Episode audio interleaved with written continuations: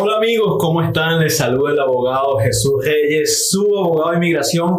Y hoy tenemos una visita muy importante. Eh, se trata de una de nuestras abogadas asociadas, Natalie Enríquez. Así que eh, qué bueno tenerte aquí, Natalie. Gracias, Eh, gracias. Tremenda persona, una de nuestras abogadas principales. Y vamos a estar conociendo un poco más de Natalie hoy. Es eh, una de mis abogadas, mi abogada supervisora y también me ayuda mucho con este, nuestros casos aquí de inmigración.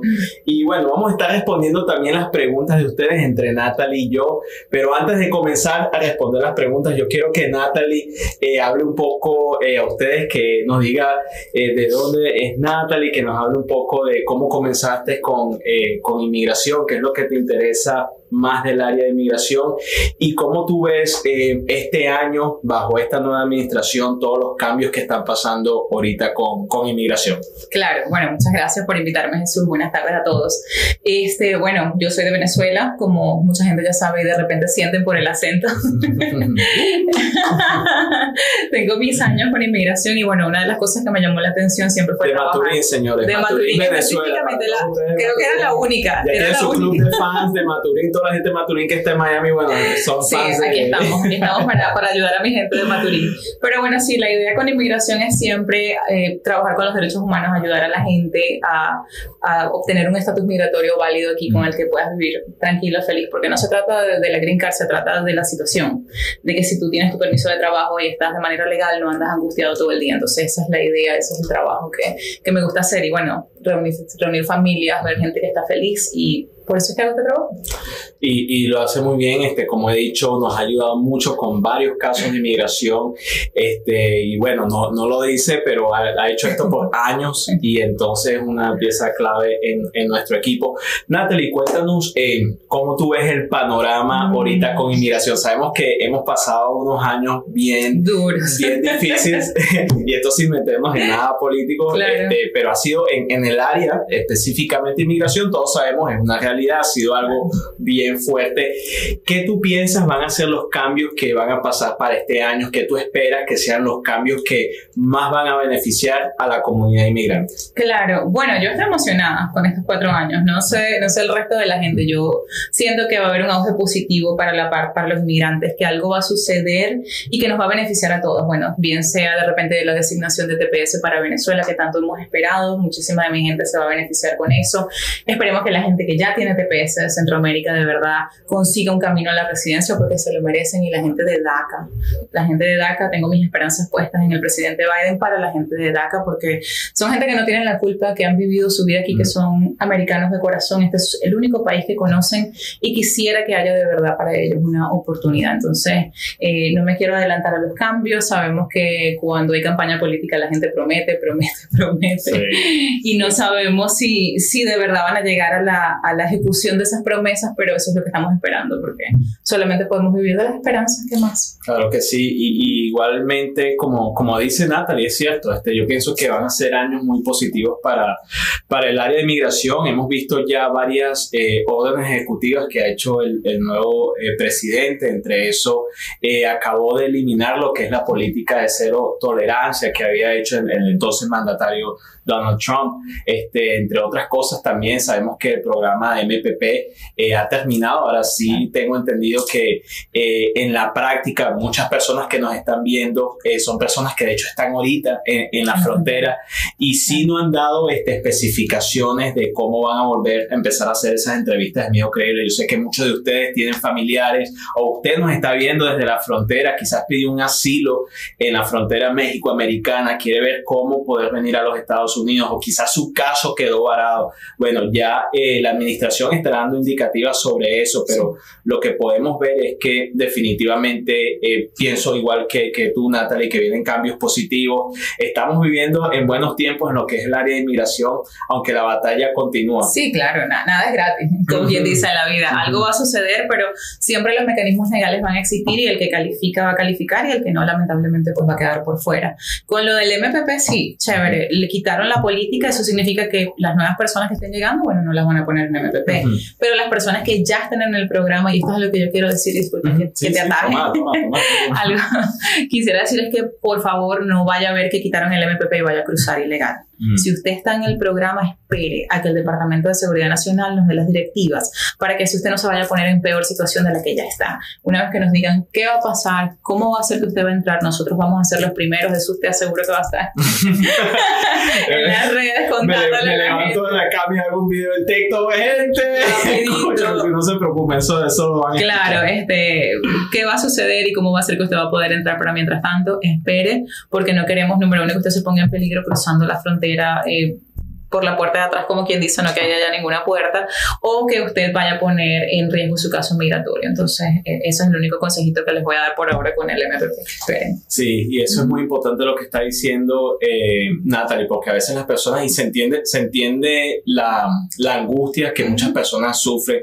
De hecho, eh, cuando estuve en la frontera y estuve justamente cuando estaba pasando esta caravana de inmigrantes, vi la desesperación de la gente, pero también hay que ser muy sabio, como está diciendo Natalie, primero no arriesgar su vida, no hacerlo de forma ilegal. Y si lo hace por un puesto de entrada, que espere las especificaciones de, de, eh, de, las agencias de inmigración que nos van a dejar saber cómo esto se va a hacer y nosotros con mucho gusto vamos a estar ampliando más eso, pero no se vaya, como dicen por ahí, a aventar a un río, a aventar por allí o pagarle a una persona que no sabe qué es lo que vaya a hacer con usted o con un familiar. Eso es algo muy, muy delicado. Pero bueno, vamos, vamos a empezar entonces con las preguntas. Ya las personas están aquí quieren escuchar de Natalie, ya la gente quiere respuestas. Vamos entonces con las preguntas que nos están llegando. A ver, nos pregunta Ruby Rondón. Eh, ¿es, ¿Es posible que el TPS para los venezolanos ya, ya esté vigente? ¿Eso aplica eh, en el momento de haber llegado?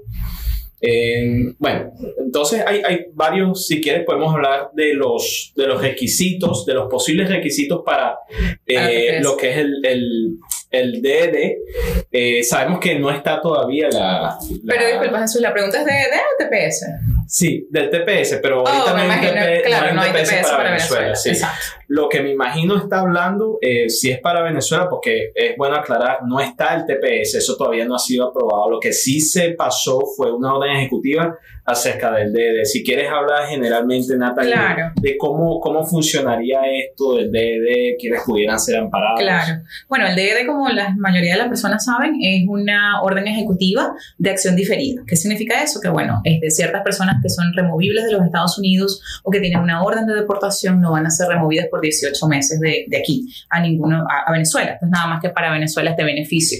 Ahora, ¿quién califica? Bueno, según el memorándum del presidente Trump, califican las personas que están presentes en los Estados Unidos el 20 de enero del 2021, personas que no son una amenaza para la seguridad nacional, que no han cometido crímenes o ciertos crímenes, no dos delitos menores y un delito mayor que sería una felonía, y personas que no se hayan autodeportado, que voluntariamente no hayan regresado al país de origen. Esas son las personas que inicialmente califican.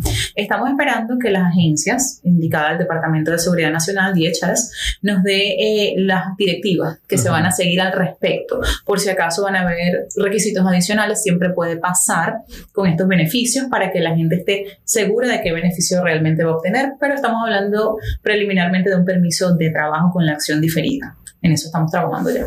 Perfecto, sí, bueno, muy buena explicación. Así que ya saben, es importante saber eso. Este, estamos esperando esas directivas, sí sabemos eh, lo que son los requisitos. Eh, sabemos que Venezuela va a ser uno de estos países que va a estar parado ya el Servicio de Inmigración, el Departamento de Seguridad Nacional van a estar más ampliando sobre, sobre este tema. Lógicamente, si usted tiene alguna pregunta específica o quiere ver si esto es algo que lo puede que amparar usted en un futuro, entonces eh, venga aquí a nuestra oficina. Estamos ofreciendo consultas gratis breves. Estas consultas gratis son breves. También, bueno, tenemos consultas normales que puede hacer por el internet, por teléfono. Vamos a más preguntas aquí que nos están haciendo. Eh, y antes de continuar con una pregunta, vamos a hacer algo que a mí me gusta mucho. Lo vamos a hacer, lo vamos a hacer. En este momento, alguien que esté que quiera hacer una pregunta por teléfono, nos puede llamar ahora mismo. Este es su, su chance de hacer la pregunta. Va a ser una pregunta, por favor, corta y lógico, como no tenemos mucho tiempo, la respuesta va a ser bien cortita. Entonces, eh, ya vamos a habilitar los teléfonos, así que si llama usted ahora mismo eh, a nuestras oficinas, vamos a estar atendiendo el teléfono, vamos a estar respondiendo su pregunta. Mientras esperamos esa pregunta, vamos a las siguientes preguntas. A ver. Preguntaba para qué el teléfono estaba aquí, pero bueno, ya. Ah, ya me sí, ahí lo puso el productor Wilmer, el, el teléfono. A ver, este, nos preguntan aquí, eh, para hacer el examen, para hacer el examen de la ciudadanía en, en español, eh, ¿cuáles fueran lo- los requisitos para hacer el examen en, en español? Eh, bueno, eh, es muy simple. Primero, eh, ahí está lo que se llama la regla de 15-20. Entonces, si usted eh, ha estado en el país por 15, a- eh, 15 años como residente y tiene 50 años de edad, entonces puede tomar el examen en español. También si usted ha estado eh, 20 años en el país como residente, eh, tiene 50 años de edad, también lo puede tomar con, en, en- en su lengua natal, que es lo, lo más importante. Entonces, eh, también hay una excepción, y si quieres cuéntanos sobre eso, Natalie. Hay personas que nos dicen, eh, abogado, yo tengo problemas de memorización, yo tengo problemas quizás cognitivos, de memoria. Eh, ¿Qué puedes decirle tú, cuál fuera tu consejo a esas personas que quizás tienen esos inconvenientes eh, en cuanto a, a tomar su examen de, de ciudadanía?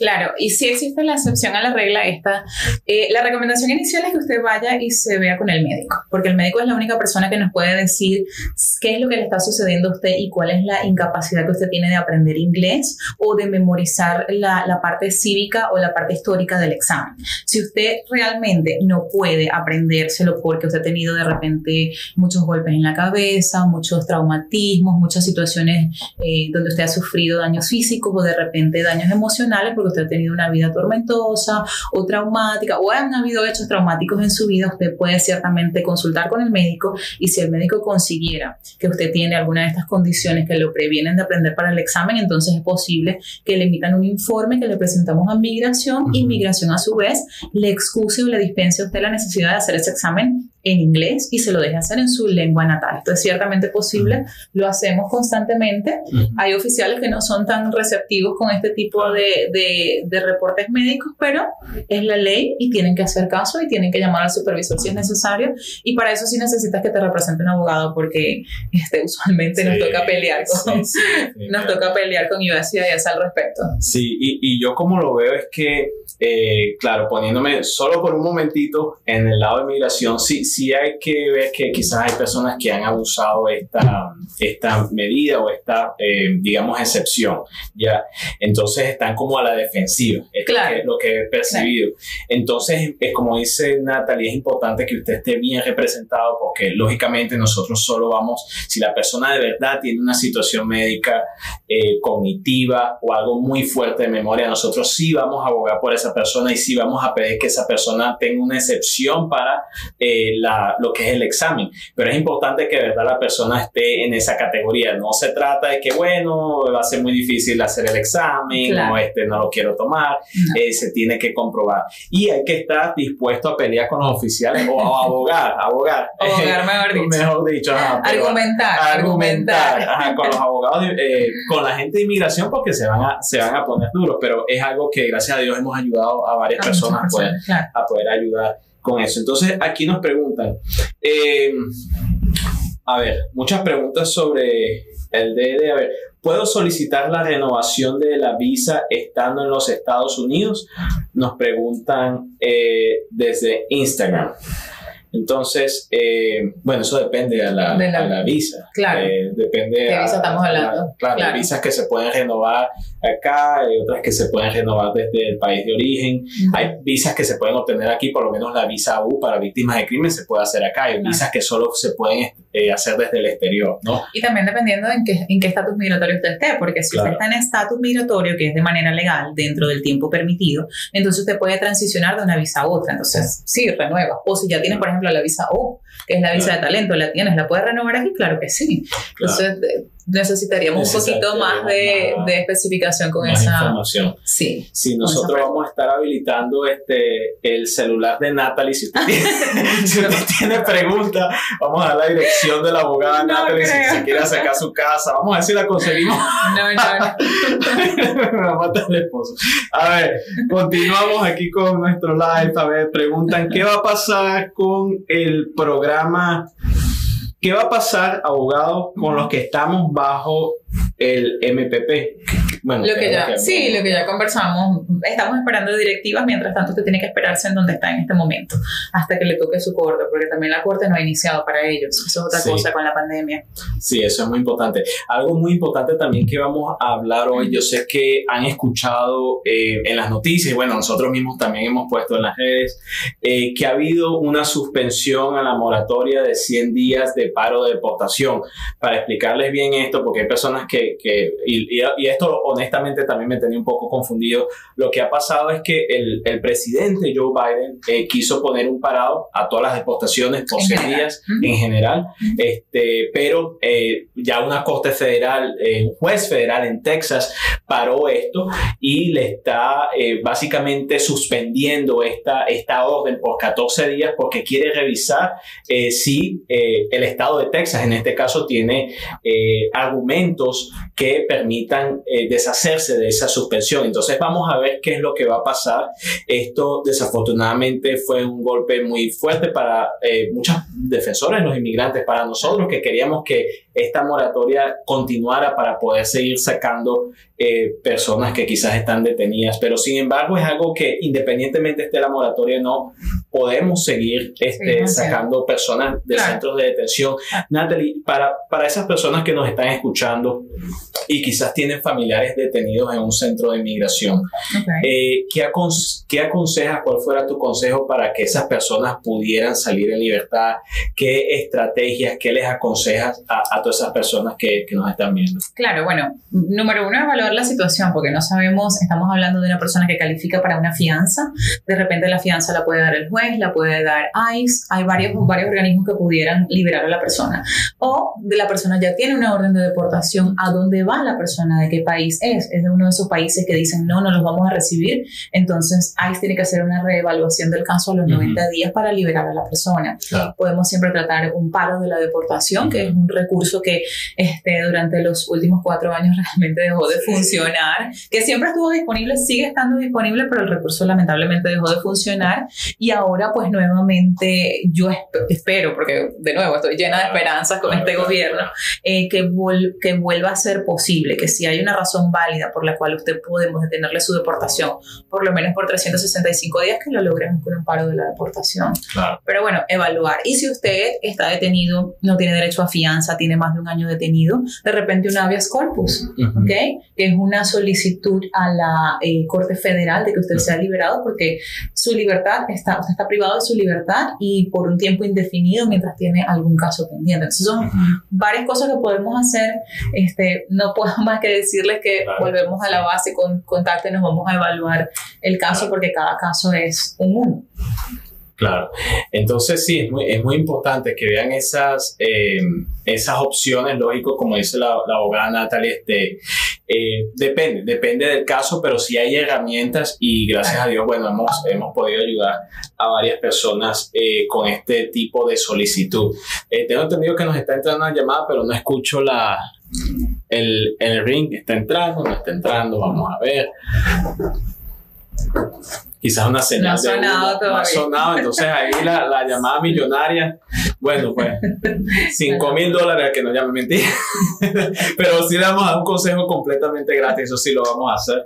Este, Sí, el volumen, claro. a ver, sí, está el No, máximo. tiene el máximo volumen. Oh, ahora sí. Ahora sí. En alta voz. Entonces, a ver. Aquí. Aló, sí, buenas tardes.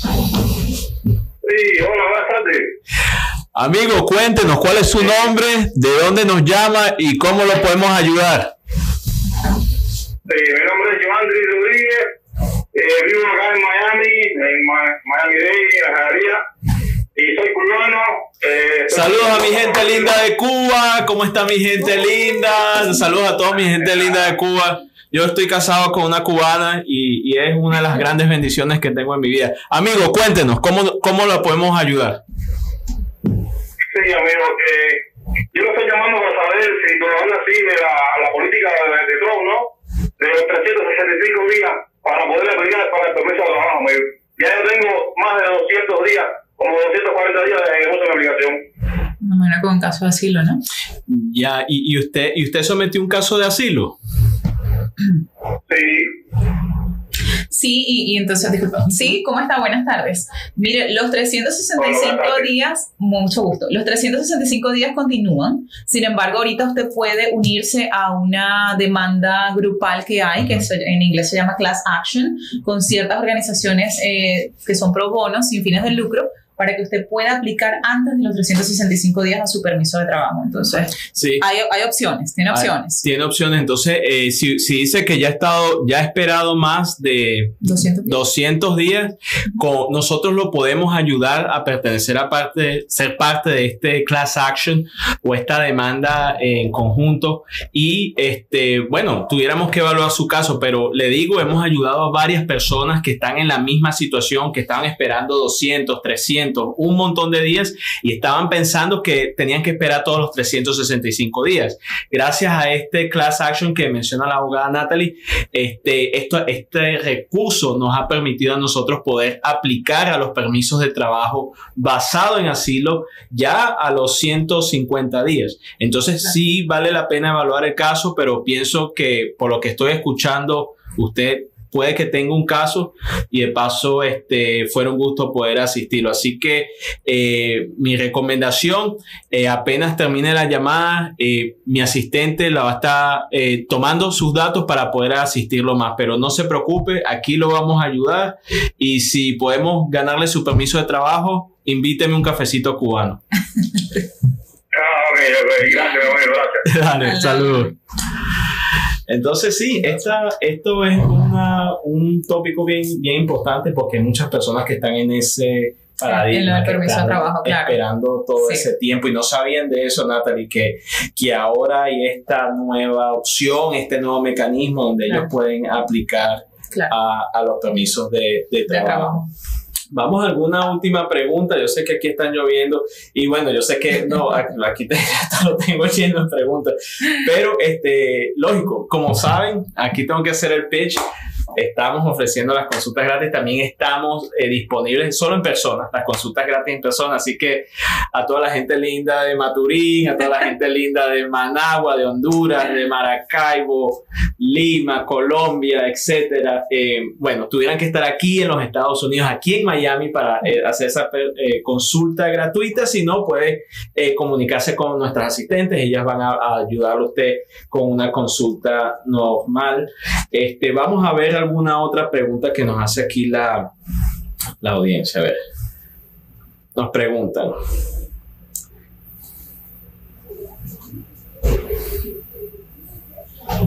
¿Puedo entrar como turista y solicitar cambio de estudiante? Sí, eso es de lo más fácil. sí, no más difícil. claro que sí. Este, simplemente el único detalle con eso es, al, acuérdese que tiene que esperar 90 días después que entra para hacer un cambio de visa de estudiante, o sea, de turista estudiante. ¿Por qué? Porque cuando usted entra a los Estados Unidos con una visa de turista, la intención de esa visa es venir a visitar. Entonces, si usted aplica ese cambio de estatus dentro, antes de los 90 días, puede ser que el funcionario de USCIS diga que usted cometió un fraude al entrar y que su intención era venir a estudiar desde el principio. Entonces siempre es bueno, de repente no pasa nada si usted aplica antes de los 90 días, pero yo pienso que rayar en los seguros siempre es Sí. positivo para usted. Esperarse un poquito más, esperarse los 90 días y bueno, de ahí en adelante hacer el cambio de estatus. As- Así está, así lo tiene, claro que sí. Vamos a, esta sí va a ser la última pregunta.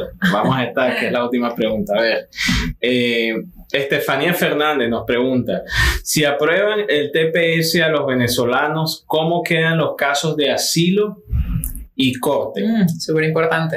Muy, muy interesante la, la pregunta y, de hecho nosotros hemos eh, tenido reuniones sobre esto. Cada vez que salen esas noticias nos unimos, investigamos, conversamos. Claro. Este, si no podemos arreglar las cosas aquí, bueno, lo, lo arreglamos afuera, en la bajadita. Cuando, cuando, no podemos poner de acuerdo. no nos ponemos de acuerdo, no, mentira. Eso no hacemos aquí, señores, somos personas. Pero este, eh, sí, nos hemos hablado de eso y, y, la manera que lo que hemos interpretado es que, eh, por lo menos, hay, hay, personas ahorita que tienen el TPS y que han estado en casos de corte y el TPS los ha ayudado a esas personas a tener como un backup, ¿no? Eh, si es que sí, no B. ganan un plan B, Plan B. un plan B si no ganan la, el caso que ellos están. Entonces es importante que usted no simplemente deje a un lado su caso de asilo. Si usted tiene un caso de asilo, continúe con el caso de asilo, que si ya está una aplicación de TPS, entonces esto es algo adicional, ¿no? Claro, no, sí. Importante porque la cuestión del asilo es que tenemos que recordar que es lo que nos lleva a la residencia. Claro. Si usted es exitoso en su caso de asilo, usted al año y un día puede, al año, usted puede aplicar a su residencia. En cambio, TPS, bueno, es un estatus de protección temporal, que la definición de TPS es eso, temporal. Se va a acabar, por un tiempo determinado hasta que usted se ponga este, en camino de nuevo y pueda Ujú. recuperar la economía del país o lo que haya sucedido, porque Claro. TPS sucede cuando hay usualmente desastres naturales en los Ujú. países, que los Estados Unidos quiere ayudar a esa población. Eh, algo sucedió en el camino que TPS para las otras nacionalidades ya lleva aproximadamente 20 años. Sí. Yo no puedo imaginar que un nuevo TPS para Venezuela no vaya a ser temporal. Así dure 5 o 6 años. Entonces, usted no puede como que... Yo siento que TPS y el DID son pañitos de agua caliente. Claro. Que de verdad el corazón del caso es el asilo. Si usted tiene un caso de asilo, si usted tiene miedo, si algo le sucedió y usted aplicó al asilo, bueno, bajo ninguna circunstancia lo abandone. Ahora, si no tiene más nada, si quedó sin estatus, si no tiene miedo, si vino para acá y se le pasó el tiempo y no se fue, bueno, excelentes ideas, excelentes ideas para mientras tanto.